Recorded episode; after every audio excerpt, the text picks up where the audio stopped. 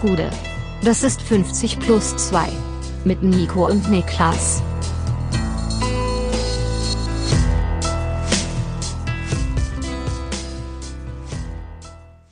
»50 plus 2 Bundesliga-Rückblick, meine Damen und Herren, und damit einen ganz wunderbaren Ostermontag euch. Es ist der 27. Spieltag. Mein Name ist Nico Heimer und bei mir sitzt der Mann, der gestern Andy Robertson den Ellbogen verpasst hat mit dem Satz, das geht raus für alle Schiedsrichter, merk es dir, Niklas Levinson. Schön war's, ne? Muss, ich, muss man sagen. War eine gute Aktion. Also. Ja, war gut. Ja, also irgendwann muss man die Frage ja mal stellen, wie lange sollen sich die Schiedsrichter das noch gefallen lassen? Und Safe das, der Moment war einfach gekommen, glaube ich. Es war einfach der, der Moment, wo das Fass überläuft und dann rutscht einem auch mal als Linienrichter einfach mal ein Ellbogen aus. Das passiert, das muss man auch nicht zu groß machen. Ich glaube, das ist eine menschliche Reaktion letztendlich und ähm, die sollte man jetzt nicht zu groß aufblasen. Ich hoffe, dass äh, ich wünsche mir oder ich stelle es mir so vor, dass er ähm, Robertson quasi noch einen Spruch gedrückt hat in Richtung, sag's deinem Trainer, sag's Jürgen Klopp, weil du weißt ja, dass ich Jürgen Klopp in Mitverantwortung nehme für die ja. Verrohung der Sitten gegenüber Schiedsrichtern.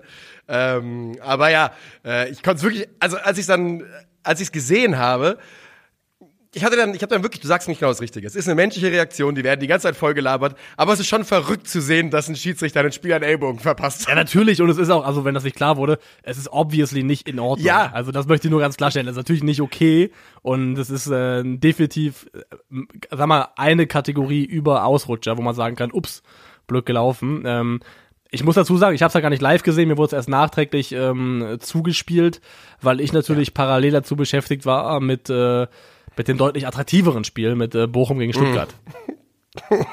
ja, ich habe es auch nur auf Twitter dann gesehen. Ähm, du bist noch in der Heimat. Wir sind heute also im Remote-Setup. Ihr habt es vielleicht schon gemerkt. Ähm, vielleicht aber auch nicht. Das spricht für unsere Aufnahmequalität. Äh, Frage an dich. Wie, wie geht's dir? Was gibt's zu berichten? Ich bin sauer auf meinen Körper, kann ich sagen. Ich bin, äh, mhm. äh, weil ich bin, ich bin krank. Also hat sich ja schon am Donnerstag ein bisschen angebahnt und ist einfach daraus mhm. einfach eine handelsübliche Erkältung geworden die jetzt halt nicht schlimm ist, aber halt so, dass ich die Ostertage halt letztendlich einfach zu Hause verbracht habe. Und ich hatte eigentlich schon vor, auch mal ein paar Freunde zu treffen. Wir wollten am Samstag auch eine Osterwanderung machen eigentlich. Und mir ist alles genommen worden, kann man sagen. Also ich bin wie, ja. äh, wie Maximus in Gla Gladiator, alles genommen. Ähm, ja. Ich weiß halt nur nicht, gegen wen ich jetzt, gegen morgen, wen ich jetzt, wenn du zum, zum Bahnhof läufst, dann streifst du mit den Fingern so durch, durch die Weizen. genau ja. das. Das ist ein bisschen ärgerlich und ich äh, hatte auch so dieses absolut unberechtigte Empfinden von Ungerechtigkeit, als ich im Zug nach Hause saß und da schon gemerkt habe, okay, jetzt arbeitet er mir und mir die ähm, mutmaßlich gesunden Leute um mich herum angeschaut habe, mit so einem richtigen tiefsitzenden Gefühl von Missgunst und Neid. Und äh, habe dann aus dem Frust heraus, habe ich auf der Zugfahrt, den kann ich nicht öffentlich zeigen, habe ich eine Art Distrack gegen die Stadt Hagen geschrieben. Sehr, sehr gut. Warum gegen die Stadt Hagen? Hattest du da Aufenthalt unfreiwillig? Nee, aber man fährt da einmal durch und Hagen ist ja. für mich so der, also das Paradebeispiel für gesichtslose NRW-Städte, die einfach ähm, so hässlich sind, genau, dass man sie fast als menschenfeindlich bezeichnen muss. Also. Ja, da gibt's tatsächlich ein, zwei von, du hast vollkommen recht. Äh, also Hamm, Hagen, Wuppertal, also war auch natürlich alles so grau und, und, und schlechtes Wetter. Aber das sah alles so deprimierend aus, wenn man da aus dem Fenster geschaut hat. Das war wirklich unglaublich. Ich bin ja mit dem Auto in den letzten Tagen viel unterwegs gewesen auf deutschen Autobahnen und ähm, ich wirklich, das ist ein alles Thema, aber ich muss drüber reden. Autoaufkleber, aber insbesondere Aufkleber auf hier Wohnwagen, Caravans und sowas, weil das ist eine komplett eigene Nische nochmal. Ich will dir ein bisschen was vorlesen. Also erstmal der, einer der ersten, die ich gesehen habe, hat mir sehr gut gefallen, war der hatte hinten auf seinem sehr, sehr schönen Wohnwagen riesig drauf Hannover stehen, aber in so einer altdeutschen Schrift und mit dem Hooligan-Haar. Oh. Ja, aber, aber nicht das zu übersehen. Kind, ne? Wirklich. Oder? Hin, ja, ich glaube wirklich. Also es war auf jeden Fall ein Glatzkopf, der drin saß. Ähm, dann mehrfach sowas gesehen wie Hexenkutsche, fand ich auch sehr gut. Ja. Mein, mein Favorit war, es gibt ja so eine Marke, die heißt Karthago oder sowas. Da hat jemand daneben geklebt, nie wieder Karthago. Also der war scheinbar so unglücklich mit seinem Wohnwagen, dass das jeder Autobahnfahrer äh, auch wissen sollte. Oder es ist eine historische Referenz. Ja, aber gut, der, was denkst du, dass der noch Aktien hat im historischen Karthago? Das war doch 200 vor Christi Geburt, oder? Das war, es ist lange, lange her. Ähm, Karthago war ja die ehemalige Herrin des Mittelmeers. Da kam ja unter anderem äh, Hannibal, war ja aus Karthago. Der, Ja, ja, der legendäre Feldherr, der über die Alpen gezogen ist. Und ähm, die Römer haben ja damals im Prinzip entschieden, nie wieder Karthago. Und Ja, ja, haben das ja wirklich ausgelöscht. Vielleicht ist das einfach nur jemand, der sich selbst als, als Urrömer sieht, also als Nachfolger einer langen Linie äh, römischen Adelsgeschlechts. Karthago-Hassers. Es kann sein. Ich meine, Hannibal hat sich ja dann noch jahrzehntelang durch Italien getrieben mit einem immer kleiner werdenden Heer und hat da schon ein bisschen für Unruhe gesorgt. Aber äh, ja, also Der war Karthago richtiges gewollt, Mastermind. Der war richtiges Mastermind. Also Hannibal hat wirklich da mit einer verhältnismäßig kleinen Personenstärke den Römern richtig die Hölle heiß gemacht. Also äh, Hannibal konnte auf jeden Fall am Ende von Karthago sagen, ähnlich wie Adi Hütte, an mir lag's nicht. Ja, das stimmt. Also Pound for Pound war Hannibal einer der besten Karthagoianer. Aber ähm, eine Frage noch, und das ist wirklich, wir haben ja schon mal hier ähm, in einem anderen Format, das war noch in Sektion Radioverbot, wir haben es ja sogar geschafft, dass sich Leute bei uns gemeldet haben, die Mitglied im Oliver Bierhoff, Bierhoff Fanclub powered by Fanta Cola Dingsbums sind. Finden wir jemanden, weil diesen Aufkleber habe ich auch wieder gesehen und ich meine es komplett ernst, ich verurteile nicht. Bitte meldet euch nur bei mir. Finden wir jemanden mit dem Aufkleber, mein anderes Spielzeug hat Titten. Weil den habe ich wieder gesehen. Und das ist für mich wirklich der seltsamste Aufkleber, den man in, sich in Deutschland auf ein Auto kleben kann. Weil was ist der Gedanke dahin? Also ich verurteile. ja, Ich verurteile Mann, ganz. das kannst du jetzt nicht sagen. Ich würde auch verurteilen, aber ich will, dass die Leute sich erstmal melden. Nee, nee, ich muss also, also, Sicherheit also, wiegen. also, ich verurteile komplett. Das ist ja einer der danebensten, ekelhaftesten Aufkleber, von denen ich jemals gehört habe. Also meld dich bitte nicht. Hast du den noch nie hörst. gesehen? Hast du das noch nie gesehen? Nee, noch nie Aufkleber? gesehen. Das ist ja völlig Alter. absurd. Also Ja, weil meine Frage da ist nämlich wirklich, was ist der Gedanke dahinter? Findet man das entweder so witzig, dass man sich denkt, ich muss das auf der werbewirksamsten Fläche meines Privatlebens, meinem Auto, anbringen, weil das soll jeder sehen, dass ich das so witzig finde? Ist es ernst gemeint und damit einfach ein Flex? Will die Person angeben, dass er eine Freundin hat? Insgesamt also sehr, sehr schwieriger Aufkleber. Ja, einer der bescheuertsten, von denen ich auf jeden Fall so gehört habe. Also, Ich find's Wahnsinn, dass du den noch nicht kanntest. nee, kann ich tatsächlich noch nicht. verbreitet Und dementsprechend, äh, falls das jemand hört, der den hat, bitte nicht melden. Und ansonsten würde ich sagen, langsam äh, gehen wir mal rein, oder? Ja, machen wir, machen wir. Womit möchtest du reingehen? Ich hätte aber als erstes mal äh, den Comeback-Sieg der Kölner gegen den FC Augsburg äh, vorgeknöpft. Oh, gerne, gerne. Die Kölner beenden ihre Sieglos-Serie mit einem 3 zu 1 Sieg gegen den FCA und den tüten sie ein, indem sie jeweils sehr, sehr gut aus der Kabine kommen mit zwei guten Anfangsphasen in beiden Halbzeiten und äh, gewinnen am Ende in meinen Augen verdient 3 zu 1. Die Tore, Skiri, Martell und Lindenmeiner, Ruben Vargas auf der anderen Seite. Und jetzt gehen wir da mal ganz kurz durch, denn da gibt schon ein bisschen was zu besprechen. Das 1 zu 0 macht Elias Skiri nach ähm, einem sehr, sehr interessanten Standard. Hast du den zufällig noch vor Augen? Ich frage mich so ein bisschen, ob das ein absichtlich erzwungener zweiter Ball von Köln war. Oh, das, da, die Frage kann ich nicht beantworten. Ich habe die Szene vor Augen, dass er da, wo Chabot querlegt und nochmal auf Genau. Abseits, glaube ich, geprüft worden ist. Ähm, die Frage, ob das ein absichtlich erzwungener zweiter Ball ist, die kann ich nicht beantworten. Ich sag dir ganz kurz in der Erklärung, was ich meine. Also es ist Florian Kainz, der den Freistoß da rechts ausführt, halbrechte Position, relativ weit hinten, im, äh, aber so, dass man eine lange Flanke in den 16er schlagen kann. Stattdessen gibt's einen sehr, sehr kurzen Ball, aber schon hoch auf Kingsley Schindler, der den Ball, ja, äh, also es könnte Absicht sein, es sieht eigentlich aus, als wäre es mangelnde Technik, ähm, zurück zu, zu Florian Kainz bringt und diese Verzögerung und dieses wieder rausbringen des Balles löst dafür, dass die Augsburger ihre Zuweisung auflösen und schon äh, am rausrücken sind. Und genau so erwischt äh, äh, Julian Chabot sie dann auf der Abseitsnaht, kann den Ball reingeben und äh, Skiri vollendet. Ich frage mich einfach, ob das Absicht, Absicht ist, denn es wäre dann sehr, sehr clever, sehr, sehr schöne Standardvariante.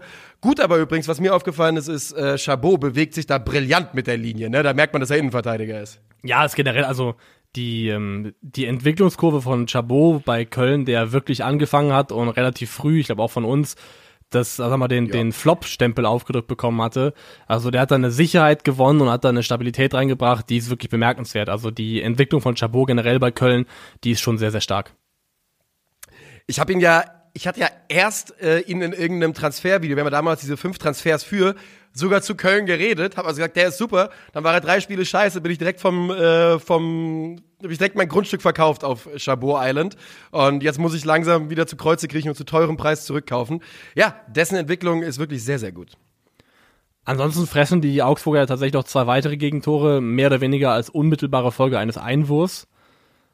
Da muss man Ja. sich schon, das ist natürlich schon einfach vom Verteidigungsverhalten der desolat. Dann ist es Erik Martell, der da durchbricht und äh, ich habe durch die Beine von Gikiewicz vollendet und ich fand bei Erik Martell besonders schön zu sehen, er hat gejubelt wie ein Spieler, der selbst nicht damit gerechnet hat, ein Tor zu schießen. Das ist so der unbeholfene Torjubel eines Spielers, der noch gar nicht weiß, was er mit dieser Ver Erfahrung eigentlich anfangen soll. Das sind die, die ehrlichsten Jubel. Ich freue mich immer sehr, wenn sowas passiert. Ja. Ähm, sieht man genau bei solchen Spielern, je weiter man nach hinten geht natürlich in der Aufstellung, desto eher sieht man diesen äh, ungelenken, ungeschickten Jubel. Es ist sein erstes Bundesligator für Martell, da gratulieren wir natürlich ganz, ganz herzlich. Ruben Vargas macht den Anschluss im Minute 29, ist ein zweiter Ball, ähm, eigentlich fast ein dritter Ball, denn es ist der, der Schuss ist abgefälscht, dann nochmal, landet irgendwie bei Vargas äh, nach einem Standard der Augsburger. Ja, es ist ein absolutes Zufallsprodukt und viel mehr hat der FCA, finde ich, dann auch aus dem Spiel heraus eigentlich gar nicht zustande gebracht. Also bei Augsburg hat mir generell die, die Griffigkeit gegen den Ball gefehlt. Also der, der Zugriff, da hat mir, also wir haben ja sowohl ohne Demirovic als auch ohne Berichter gespielt und das ist schon aufgefallen. Gerade Demirovic ist einer der, der besten Anläufer der Bundesliga, würde ich fast sagen. Ist gegen den Ball ein absoluter Top-Stürmer, also Betonung auf gegen den Ball. Ähm, die Arbeit, die er da vollbringt und auch die Art und Weise, wie er anläuft, die ist für den FCA enorm wichtig. Das merkt man auch, dass der gefehlt hat. Ähm, also ihr ähm, Passes per Defensive Action Wert, den ich jetzt nicht nochmal erklären werde, weil ich dafür geschämt werde sonst äh, von unseren ZuhörerInnen. ähm, der ist auch äh, deutlich unter Durchschnitt gewesen in diesem Spiel. Also Augsburg hat definitiv auf Köln nicht so den Zugriff bekommen. Aber die Kölner haben es auch, finde ich, sehr, sehr gut aufgebaut. Also ist dann oft der Dreieraufbau gewesen mit Skiri, der hinten reinfällt. Und äh, zwei davor, zum Beispiel Martell und Keins, die dann die beiden zentralen Mittelfeldspieler von Augsburg gebunden haben. Und das mehrfach zum Beispiel, gerade in der ersten Halbzeit, ist ähm, Jonas Hector von links ins Zentrum gezogen, hat dann da eben eine Anspielstation und eine Überzahlsituation für die Kölner generiert. Also ich finde, der FC hat das tatsächlich auch spielerisch äh, hinten raus ähm, in, an vielen Stellen sehr, sehr gut aufgelöst. Ich finde auch, dass, der, dass definitiv die richtige Mannschaft dieses Spiel gewonnen hat. Ich würde gerne noch über Florian Kainz kurz sprechen. Der leitet nämlich auch das dritte Tor ein, ähm, genau wie das erste mit seiner Flanke, die bei Chabot landet. Äh, das dritte ist ja sein Pass, der da, mit dem er da ähm, Ljubicic auf die Reise schickt, der auf dem rechten Flügel unterwegs ist. Ja, Und damit also zwei Pre-Assists für Florian Kainz, der ansonsten nämlich eigentlich von den Statistiken kein tolles Spiel gemacht hat, aber das ist natürlich brutal wichtig. Ich habe vorhin mal, ich habe gestern mal nachgeschaut, er liegt knapp 10% unter dem Bundesliga-Schnitt in seiner Passquote. Ähm, er liegt wettbewerbsübergreifend bei 59% Passquote und äh, in der Bundesliga bei knapp 70. Äh, der Durchschnitt ist so 79, 80. Ist natürlich klar bei jemandem, bei einem Spieler mit seinem Aufgabenprofil, denn in den obersten 5% bei raumgewinnenden Pässen. Das heißt, es kommt nicht viel an, aber das, was ankommt, ist richtig gut. Ein absoluter High-Risk, High-Reward-Spieler und für den ersten FC Köln fand ich, ich fand diese zwei Pre-Assists sehr bezeichnend für die Wichtigkeit von Florian Kainz für die Kölner. Genau, es ist einfach ein Spieler, der der dafür da ist, ins Risiko zu gehen und dem man absolut nicht daran messen darf, wie gut seine Passquote ist und auch ein gutes Beispiel dafür, warum eine, eine Passquote, Quote, wie die meisten anderen Statistiken auch, isoliert betrachtet relativ wenig aussagt, weil man muss halt auch fragen, in welchem Kontext entsteht diese Passquote und äh, das ist nicht Florian Kainz Aufgabe. Seine Aufgabe ist eben genau diese diese Flanken zu schlagen, aus dem Halbfeld auch mal diese Risikobälle in die Tiefe zu spielen, von denen dann auch dementsprechend logischerweise viele nicht ankommen. Also ich möchte noch sagen, und ich muss es hier nochmal machen, ähm, weil ich habe mir nochmal separat nach dem Spiel, weil in der Konferenz sieht man nicht so viel, ich habe mir ähm, alle Ballaktionen von Elias Giri nach dem Spiel nochmal angeschaut bei Y-Scout. Und ich möchte sagen, ähm, wenn du das Spiel schaust, siehst du Elias Giri nicht. Wenn du Elias, auf Elias Giri schaust, siehst du das Spiel. Das ist ja das alte. Oh, schön, schön. Das ist, glaube ich, ab, ausgeliehen von Del Bosque, glaube ich, der das damals Ja, über, über, über Busquets gesagt hat. Ähm, irgendjemand hat über, über Busquets das gesagt. Und ey, ich habe jetzt nochmal angeschaut, jede einzelne Szene, wie der Situation antizipiert, wie er sie auflöst. Das ist einfach auch ein Teil dieser Wahrheit. Das spielt einfach in meinen Augen spielt da ein Champions League Sechser einfach bei F beim ersten FC Köln mit, um das einfach ein qualitativer Unterschied, der sich dann auch gegen solche Gegner einfach sichtbar macht. Also ähm, ich muss nochmal betonen, das, Frankfurt hat sich jetzt, glaube ich, zerschlagen als Wechseloption und das halte ich auch für folgerichtig, weil Elis Giri, glaube ich, äh, in Anführungszeichen das nicht nötig hat, zum Club zu gehen, der vielleicht nicht europäisch spielt kommende Saison. Und ähm, echt nur nochmal Hut ab davor. Ich finde, das ist ein Spieler, der hat eine Klasse mittlerweile entwickelt, die, ähm, die ist einfach bemerkenswert. ich finde, was in diesem Spiel wirklich ein paar Mal, weil die Augsburger natürlich großes Interesse auch daran haben, äh, schnell umzuschalten hin und wieder und was Skiri an Defensivaktionen hat, an denen er in keinster Form irgendwie in Ballnähe beteiligt ist, weil er einfach nur Räume und Passwege verteidigt, als dieser Single Pivot, das äh, ist in diesem, in diesem Spiel tatsächlich auch nochmal aufgefallen. Also ähm, jeder weiß, ich hätte Eskiri super gerne bei der Eintracht gesehen, aber du hast vollkommen recht. Ich glaube auch, ähm, ohne dass ich mir, also ich kann da ohne Herzschmerz sagen, ich glaube, der geht eine Etage, wenn nicht zwei, über der Eintracht äh, irgendwo hin und das ist auch in Ordnung so. Ziehen wir weiter. Ziehen wir weiter und dann lass uns doch genau dahin gehen, was wir gerade schon angerissen haben. Und das ist die Eintracht. Äh, ja, gerissen ist ein gutes Stichwort, denn gerissen hat man traditionell in Leverkusen wenig. Hier gibt's immer aufs Maul und das hört auch heute nicht auf. 3 zu 1. Ich möchte dir folgenden Satz, mit folgenden Satz möchte ich einleiten. Beide Mannschaften spielen mit ihren aktuellen Stammformationen. Und bei der Eintracht bedeutet aktuelle Stammformation Makoto und Hasebe, äh, Makoto Hasebe und Sebastian Rode in elementaren Defensivrollen. Hätte man als Trainer gegen die Offensiv- und Geschwindigkeitspower von Leverkusen an der Stelle kurz stutzig werden können, Niklas?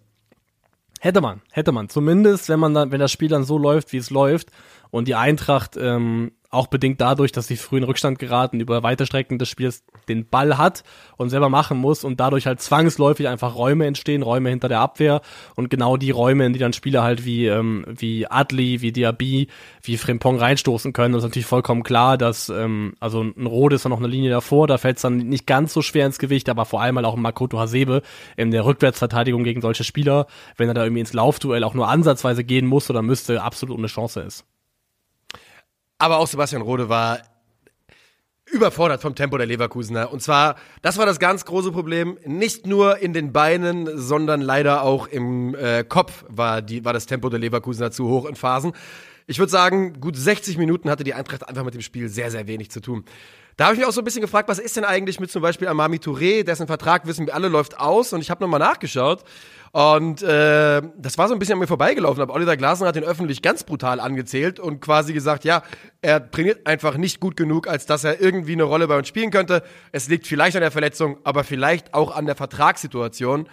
Dina Ebimbe kommt nicht mehr richtig rein, obwohl er inzwischen schon länger wieder im Kader steht. Also ich finde, Ach, der ist im man Kader. hätte da ja, yeah, Dina Bimbe wurde eingewechselt für, für Rode nach 60 Minuten, da wurde es besser. Ach, stimmt, stimmt, Ab stimmt. da wurd's ja, besser. Weil, äh, 100 Prozent, ja. ja, weil ich dachte auch, also eigentlich jemand, der zumindest bevor er sich verletzt hat, äh, definitiv dafür sich Ja. beworben hat, mehr zu spielen.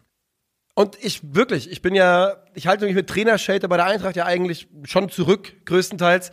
Ich finde, dass Oliver Glasner hier nicht clever aufgestellt hat und dass das, was dann im Spiel passierte, abzusehen war. Jetzt gehen wir mal darüber, was passierte. Es ist Wirtz und Adli nach 10 Minuten. Ivan Dicker muss man da mit reinnehmen, haut über den Ball. Ähm, und dann ist er auf der Reise. Da, man sieht da Christian Jakic auch schon an. Der geht da mit dem Mut der Verzweiflung in die Grätsche. Aber Adli macht das viel zu gut. Und schon steht es 1 zu 0. Und Wirtz ist auch beim 2 zu 0 beteiligt. Da ist es äh, Diaby, den er schickt. Und ja, dann steht es nach 34 Minuten 2 zu 0. Und das ist natürlich dann sehr, sehr schwierig gegen Leverkusen. Und du sagtest es schon, vor allem wenn die Eintracht dann mit dem Ball umgehen muss. Also der Pass von Wirtz beim 2 zu 0, der ist ja auch perfekt temperiert. Ähm, Den kannst du nicht viel besser da reinbringen, aber ich finde auch da muss man wieder über Evan Dicker reden, der ähm, also sich früh, glaube ich, dafür entscheidet, die Tiefe zu verteidigen, weil er steht tiefer als der Rest der Kette und dadurch kann nicht auf Abseits gespielt werden. Aber wenn er das so macht, glaube ich, dann muss eigentlich er zumindest in irgendeiner Form in die Szene reinkommen. Ja, und ähm, er kommt in dem Augenblick äh, tatsächlich überhaupt nicht rein und äh, das zieht sich so ein bisschen durch. Also, ne, wenn es gerade eben so klang, als ich gesagt habe, Hasebe und äh, Sebastian Rode, das sind Spieler, die vielleicht mit der Geschwindigkeit Probleme haben. Yvonne Dicker hat eine absolute No-Show hingelegt, also auch dessen Leistung war äh, zu nichts zu gebrauchen. Ja, äh, also auch Yvonne Dicker an dieser Stelle definitiv mit reinzunehmen, aber insgesamt einfach ähm, von der Herangehensweise, von der Grundidee, von dem, was sich Oliver Glasner erhofft hat gegen Leverkusen, ähm, glaube ich, war es eine Fehleinschätzung des Trainers, denn ähm, das Personal konnte es entweder nicht, nicht leisten, das, was er sich vorgestellt hat, oder die Grundidee ging einfach an sich nicht auf. Aber man hat da Leverkusen mit in die Karten gespielt und was Wirtz, Adli und Diaby halt dann angerichtet haben, da kann man in meinen Augen froh sein, dass man nicht äh, noch höher hinten liegt ähm, zur Halbzeit. Definitiv. Ich finde generell dieses Spiel an sich, das ganze Spiel genommen, war fast so ein bisschen wie eine Umkehrung des Hinspiels. Das Hinspiel war ja dieser absolut äh, berauschende Eintracht-Sieg fast schon, das 5 zu 1. Und ähm, in, damals war es so, dass bis zum 4 zu 1 der Eintracht und der gelb-roten Karte, die Leverkusen dann gesehen hat, ähm, glaube ich, das war so um die 60., 70. rum, da hatte Leverkusen 58,1% Ballbesitz im mhm. Schnitt bis zum Zeitpunkt, wo sie einen Mann weniger auf den Platz kriegen. Und hier in dem Spiel war es so jetzt, dass ab Minute 10, also ab dem 1 zu 0 für Leverkusen durch Adli, bis ab Pfiff 58,2% Ballbesitz bei Frankfurt lagen. Ähm, also exakt dieselben Ballbesitzwerte ungefähr, nur halt für umgekehrte Mannschaften. Und Leverkusen hat im Prinzip auch genau auf dieselbe Art und Weise gegen den Ball gespielt, wie das Frankfurt damals auch gemacht hat, nämlich eben in diesem 5-2-3. Das, äh, das Zentrum damit äh, extrem dicht gemacht, zugemacht und da eben kaum Möglichkeiten geboten, zentral durchzustoßen. Äh, Pressing-Trigger ausgelöst, sobald der Ball rausgespielt wurde auf die Außenverteidiger. Und bei Ballgewinn sind halt, das siehst du auch immer krass bei, bei Adli, Diaby, dass deren Laufwege so leicht angeschrägt Richtung Zentrum ja. gehen. Also, dass die eben nicht vertikal laufen, sondern wirklich Richtung Mitte, Richtung Tor ziehen. Und im Prinzip hat für mich Leverkusen hier Frankfurt geschlagen ähm, mit einer taktischen Replika aus dem Hinspiel. Umgedreht die ganze Geschichte. Ähm, Umgedreht, ja. Philipp, Philipp Max mit äh, dem Assist für Gibril So noch in, ähm, zum Anschlusstreffer, zum 1 zu 2. Schöne Vorlage von Philipp Max, auch gut in Szene gesetzt da in dem Augenblick.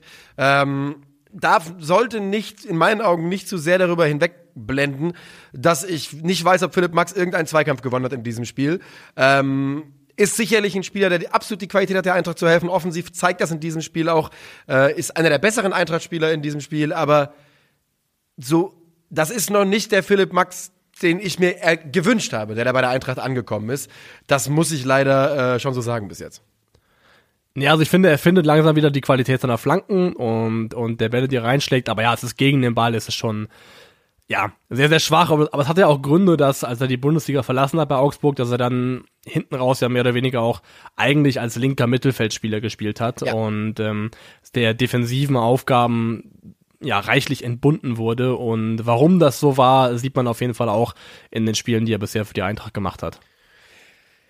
Ich habe sonst wirklich nicht allzu viel beizutragen mehr zu diesem Spiel. Ähm, in meinen Augen ein absolut verdienter Sieg von, von Bayern und für Leverkusen. Und wenn du nichts hast, können wir gerne weitergehen. Außer du willst noch was loswerden. Nee, ich will nur loswerden, dass ich jetzt sogar so weit gehen würde und sage, ich habe sogar nicht abgeschrieben, ob Leverkusen nicht vielleicht sogar nochmal Platz 4 angreifen kann. Also wenn er ja, ich mein, richtig läuft. Ja, ich glaube, das ist sogar jetzt also das ist ja jetzt keine allzu heiße Aussage. Ich glaube, es sind fünf Punkte und wir haben noch sechs Spiele zu gehen. Ähm, sie sind eine der formstärksten Mannschaften der Liga. Man muss, glaube ich, sie auf dem Zettel haben für die Champions League. Und wenn ich sehe, dass der Kandidat ist, der rausfallen könnte, vielleicht RB Leipzig ist, wenn es gut läuft, dann, äh, dann haben wir da auch nichts dagegen. Also warum denn nicht? So. Weiter gehen wir zum Spitzenspiel dieses Spieltags. Ähm, also dem tabellarischen Spitzenspiel. Und das ist der BVB zu Hause gegen Union Berlin. Und es kommt gar nichts von Union eigentlich. Über 90 Minuten, kann man glaube ich schon so sagen. Sehr, sehr wenig. Aber sie haben ihre Qualitäten und machen auch dieses Spiel wieder eng durch einen Treffer aus dem Nichts von Behrens. Ja, ansonsten muss man sagen, genau das, was du schon beschrieben hast, von Union war das sehr, sehr wenig. Es war eine also die war auch bitter nötig, aber eine gute Reaktion von Borussia Dortmund auf das Aus im Pokal gegen Leipzig. Sie haben ähm, Emre Can deutlich weniger in dem Spiel in die letzte Reihe zurückgezogen und dafür hat den Job eigentlich auf der linken Position im Dreieraufbau Rafael Guerrero übernommen ähm, hat da viel über die Seite aufgebaut. Und das war ein sehr, sehr guter Schachzug, weil Union ja eben im 5-3-2 verteidigt gegen den Ball. Das heißt, wenn du da mit Dreiermann, drei Mann aufbaust und mit den zwei anderen Spielern die beiden Stürmer bindest, hast du eigentlich immer einen Spieler, der über die Außen andribbeln kann und dann eben zum Beispiel die erste Pressinglinie von Union einfach übergeht und dann, wie es hier auch oft passiert ist, den Mittelfeldspieler von Union, das war dann oft Torsbü, der da auf der rechten Seite gespielt hat, von Union aus gesehen, in die Bedouille bringt, sich entscheiden zu müssen zwischen Druck auf Guerrero ausüben und dadurch halt eventuell einen Passweg öffnen, zum Beispiel auf Julian Brandt. Und das ist ja auch das, was, wenn Nico, Nico Schlotterbeck fit gewesen wäre, auch gerne macht, eben dieses dynamische Andribbeln, selber mit Ball in die gegnerische Hälfte eindringen und von da aus dann eben äh, flach diagonal einspielen. Und allgemein muss ich sagen, diese linke Seite von Borussia Dortmund, vor allem das Zusammenspiel zwischen Guerrero, Brandt und Adeyemi, hat wirklich sehr, sehr gut funktioniert, gerade in Halbzeit 1. Karim Adeyemi, aber an der Stelle Schwalbe ist vermerkt, Brüderchen. Wir haben dich im Blick. Ähm, zu Rafael Guerrero ganz kurz. 84 Pässe, äh, 90% Passquote, 105 Ballkontakte. Er macht es was ist sein Rhythmus? Macht das alle zwei Jahre, dass er uns komplett in seinen Bann wieder zieht und wir so und wir dann irgendwie denken, oh, ja, da muss man jetzt aber äh, vier Jahre verlängern und was nicht alles tun, weil den braucht man in seinem Kader, um dann wieder abzutauchen. Es gibt eine eine gewisse Rafael Guerrero Regelmäßigkeit. Ich habe den Zeitrahmen noch nicht genau rausgefunden. Ich glaube, es ist keine Zeitfrage, sondern eine eine eine Gegnerfrage. Und man hat es ja auch gegen Leipzig gesehen.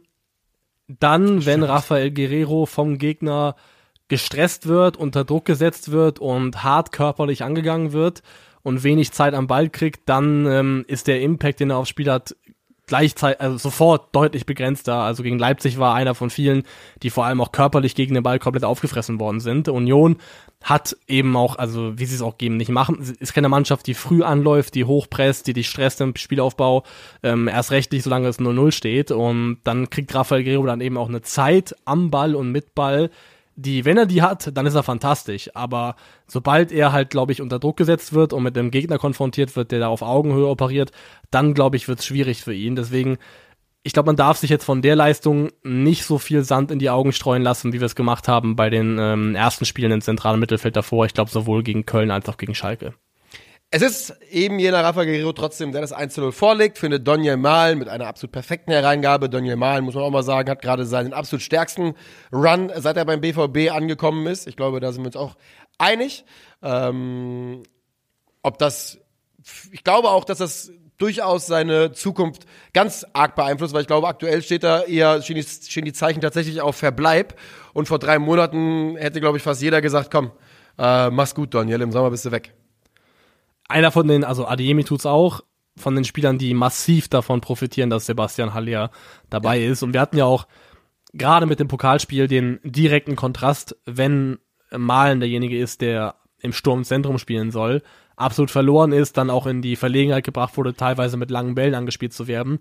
Und wenn es hier so ist, dass eben Sebastian Haller dieser Fixpunkt ist, derjenige, auf den diese Bälle gehen, derjenige, der Gegner bindet und Malen dann eben auch mal rausfallen kann aus dem Zentrum, ähm, sich tiefer fallen lassen kann, sich Bälle abholen kann.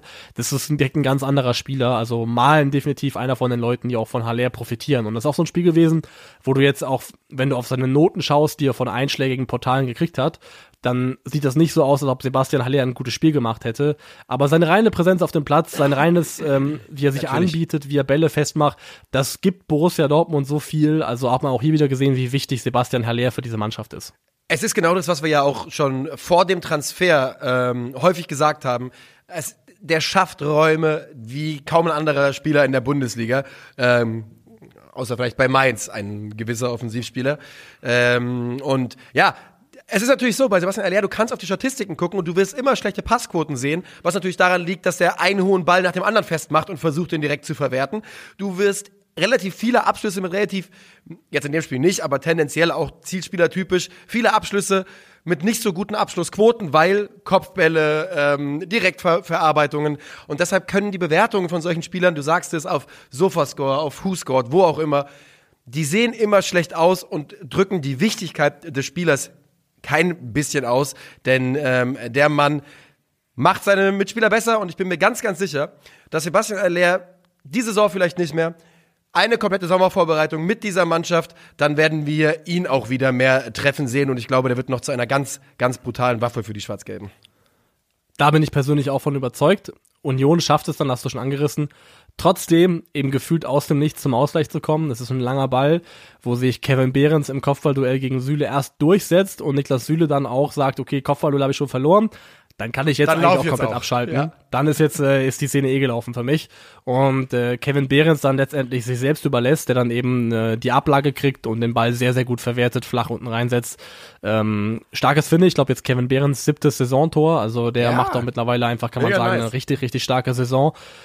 Und das ist der Ausgleich für Union und man denkt, okay, es ist ein typisches Union und gleichzeitig auch ein typisches BVB-Spiel, aber man muss mhm. Borussia Dortmund zugutehalten, dass sie sich davon nicht haben wirklich beeindrucken lassen. Also generell war, fand ich schon, dass die zweite Halbzeit oder vor allem im Lauf der zweiten Halbzeit ähm, Union ein bisschen mehr Zugriff bekommen hat, haben, glaube ich, irgendwann auch umgestellt gegen den Ball, mit 4-2-3-1 mehr gearbeitet Und das Aber was meinst, du, Borussia was meinst du in dem Augenblick mit Zugriff? Also ich finde nicht, dass sie selbst gefährlicher wurden. Sie haben den, den BVB besser ein, einge... äh, Genau, genau. fangen. Sie haben es besser geschafft, den, den, den, den BVB nicht so sehr zur Entfaltung Ja. kommen zu lassen. Also das gegen den Ballspiel ist im Laufe der zweiten Halbzeit von Union und ich glaube eben auch verbunden mit einer Änderung der Struktur gegen den Ball besser geworden.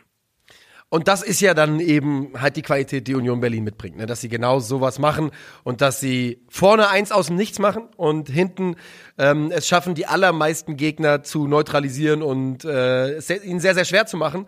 Allerdings, es kass sie kassieren noch ein Tor und zwar durch Yusufa Mukoko. Äh, es sind, der ist eingewechselt, genau wie Marco Reus und die beiden versuchen sich durchzukombinieren und Torsby, Torsby eben schon erwähnt, will Reus ja, attackieren, will ihn stören und berührt, spielt nur den Ball perfekt in den Lauf von Mukoko, der den Riecher da beweist, der läuft da perfekt ein und macht den 2 zu 1 Siegtreffer für den BVB.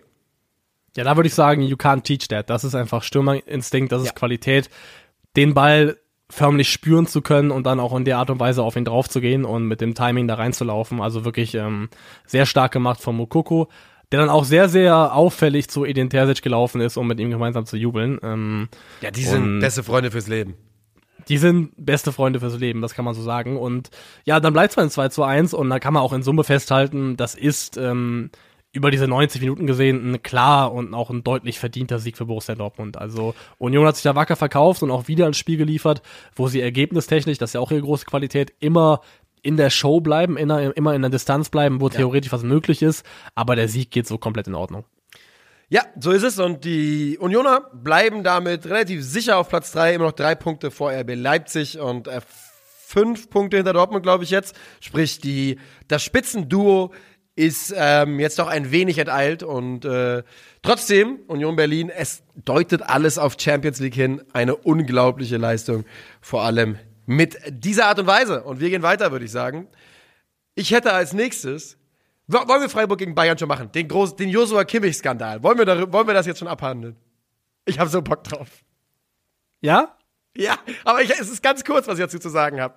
Also, zu, man kann das ganze Spiel in meinen Augen relativ kurz abarbeiten, denn in meinen Augen spielen die Bayern Freiburg komplett her. Ist, ich weiß gar nicht, warum auf Twitter alle so tun, als wäre es ein schlechtes Spiel von Bayern gewesen. Alles, was ich gesehen habe, war, dass sie da sieben Tore machen können. Manet zwei, Sané zwei, Gnabry zwei, dann sind schon sechs. Also schlechtes Bayern-Spiel, wo das herkommt, das wüsste ich auch nicht. Weil sie waren haushoch überlegen, die klar bessere Mannschaft, haben im Gegensatz zum Pokal viel bessere Lösungen gefunden. Also es hilft ihnen auch, dass sie in Führung gehen, um das ja auch in Führung gehen durch ein Tor, das natürlich einfach ein, ein Traumtor gewesen ist von Matthijs de Ligt, wo du als Freiburger dich auch ärgern kannst, weil du eben ein Gegentor kassierst, wo du nicht sagen kannst, ey, wir wurden hergespielt, wir wurden da irgendwie aufgeschlüsselt, sondern da nimmt sich einfach jemand den Ball und schweißt ihn dir einfach oben rein. Ähm, aber wenn man die Menge an Chancen sieht, wenn man die Spielanteile sieht, dann gibt's hier keine zwei Meinungen.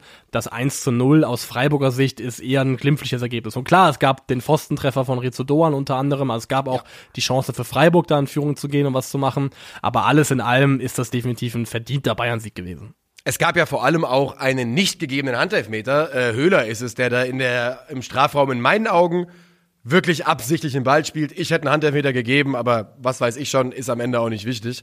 Ähm, und dann, also, haben wir noch was, was auf dem Feld passiert ist, was wir, was wir besprechen wollen? Marc Flecken war unglaublich, das sollte man sagen. Er ist der Grund, warum äh, dieses Spiel eben nicht 7 zu 0 ausgeht. Ja, und ähm, ich finde, also es war ja so, dass im Pokalspiel Nikolas Höfler mehr oder weniger dauerhaft auf ähm, Josua Kimmich angesetzt wurde und dazu da war, den Einflussbereich von Josua Kimmich in diesem Spiel möglichst einzugrenzen. Und das ist in dem Spiel, wie ich finde, nicht so gut gelungen. Kimmich hat ein fantastisches Spiel gemacht, hat, äh, glaube ich, ähm, ich glaube, allein hat vier, aber auch gebrannt, der Kimmich, ne? Der hat, ge- er hat gebrannt, der hat gebrannt. Der, er, musste, er, er musste vorm Spiel halt ein Video angucken und das kann er schon mal sauer, sauer machen, dass man dann ein Video sehen muss vom Spiel, ähm, wo eine Mannschaft, die Unverschämtheit besitzt, äh, einen der größten Erfolge der Vereinsgeschichte zu zelebrieren. Ähm, aber so ein anderes Thema, was ich sagen wollte, ist, ähm, Musialas Positionierung im Ballbesitz von Bayern. Ähm, immer ein bisschen tiefer, so ein bisschen neben Kimmich, hat, glaube ich, extrem dabei geholfen, ähm, Kimmich besser selbst an den Ball zu kriegen und in die Aktion zu kriegen, als das im DFB-Pokal der Fall war. Also wie Musiala das gespielt hat, das hat, glaube ich, dafür gesorgt, dass es nicht ganz so leicht war für Freiburg, ähm, konsequent Kimmich in derselben Art und Weise zuzustellen und hat ihn dann auch besser, besser in die Show gebracht. Der Licht, äh, Musiala ist es ja auch, der den Assist, glaube ich, bekommt für das Tor von, von De Licht, sollte man auch noch erwähnen. Mathis De Licht, was ein wunderbarer Treffer, sein zweiter Gewaltschuss innerhalb von ein paar Wochen. Und er hat auch unlängst schon mal irgendwo ein, ein ziemliches Traumtor erzielt, wenn mich nicht alles täuscht. Insgesamt aber, die Die Lichtkurve, die Die Lichtaktie, sie steigt, sie steigt, sie steigt. Also der Vorsprung von Joshua Kimmich ist noch enorm groß. Erstens, weil er deutscher Nationalspieler ist. Zweitens, weil er schon sehr, sehr lange im Verein ist. Aber wenn De Licht sich so weiterentwickelt, ich finde, man darf zumindest schon die Frage stellen, vielleicht spielt ja auch mit rein, dass was wir gleich besprechen werden für das, was nach dem Spiel passiert ist, mhm. ob Matthijs De Licht nicht der souveränere, der bessere Bayern-Kapitän wäre auf Sicht. Ja, spannend, dass du das sagst. Dann lass uns doch genau in das Thema gehen. Nach dem Spiel jubelt Josua Kimmich äh, ganz bewusst und provokant in Richtung der Freiburger Kurve. Und ähm, dann passiert ein bisschen was und jetzt lass uns das erstmal nehmen, weil da klang ja gerade schon durch bei dir. Du fandest, das war äh, ja unerwachsen, un, un, unnötig? Nö, ich fand es absolut in Ordnung. Okay. Ich, ich fand es voll okay. Sagen, ja, ja. Ich fand es von allen Seiten, von absolut jedem Beteiligten perfekt. Ich fand's traumhaft. Ich möchte es wirklich ganz kurz ausführen. Ich find's toll, dass der SC Freiburg Bayern provoziert mit diesem Video und ich find's komplett okay, dass sie das machen. Ich find's toll, dass der FC Bayern überhaupt so in Schwitzen gerät, dass der Puls da mal hochgeht und man sich aufregt. Ich find's komplett in Ordnung, dass Josua Kimmich in die Kurve jubelt. Der Heimlicher MVP übrigens dieser ganzen Aktion ist natürlich Gregoritsch, der nämlich Josua Kimmich das kein bisschen durchgehen lässt und sofort da ist. Der hat auf jeden Fall den Rücken der Kurve. Ich finde es in Ordnung, dass Höfler im, im, äh, im Interview danach meckert. Ich finde es geil, dass Streich im Interview danach stichelt. 10 von 10, super Ebayer, gerne wieder. Ich fand das insgesamt einfach toll. Das muss so laufen. Also, wenn man das Ganze einfach nur noch rein nach Entertainment Value bewerten möchte, dann war es einfach eine tolle Szene, die ähm, ja auch das geboten hat, was man letztendlich möchte, Gesprächsstoff.